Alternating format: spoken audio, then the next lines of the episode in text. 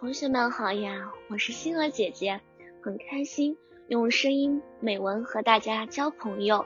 今天星儿姐姐将和大家分享的文章是：冬天来了，秋姑娘迈着轻盈的脚步离开了人间，冬爷爷迈着蹒跚的步子，捋着胡须，悄悄地来到了人间。太阳公公听说冬爷爷来到了人间，突然变得懒惰起来。再也不像以前一样勤快了，总是磨磨蹭蹭的。以前六七点起来为人们输送阳光，现在九点才露出小半边脸儿。他非常吝啬，只站在远处冷漠地望着我们。北风听说冬爷爷来到人间了，不再像以前那样吝啬，而是变得热情起来。就算是树上仅有的几片叶子，它也会呼的一下。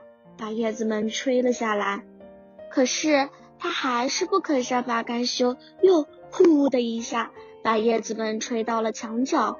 树叶们可高兴了，因为他们马上就要挂菜了。说起了告别的悄悄话，树枝光秃秃的，瑟瑟发抖的说：“呜呜，我的树叶宝宝呀，我们明年才能见面。”唯有松树、柏树还挺立着。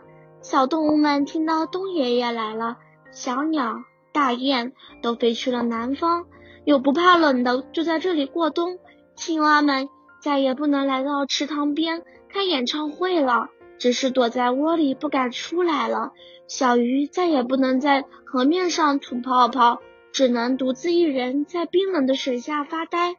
冬爷爷感觉这个世界上太单调了，也太冷清了，所以。送小朋友们礼物，天上下起了鹅毛大雪，大人们都躲在家里不敢出来，小朋友们却高兴的在外面堆起了雪人，打起了雪仗。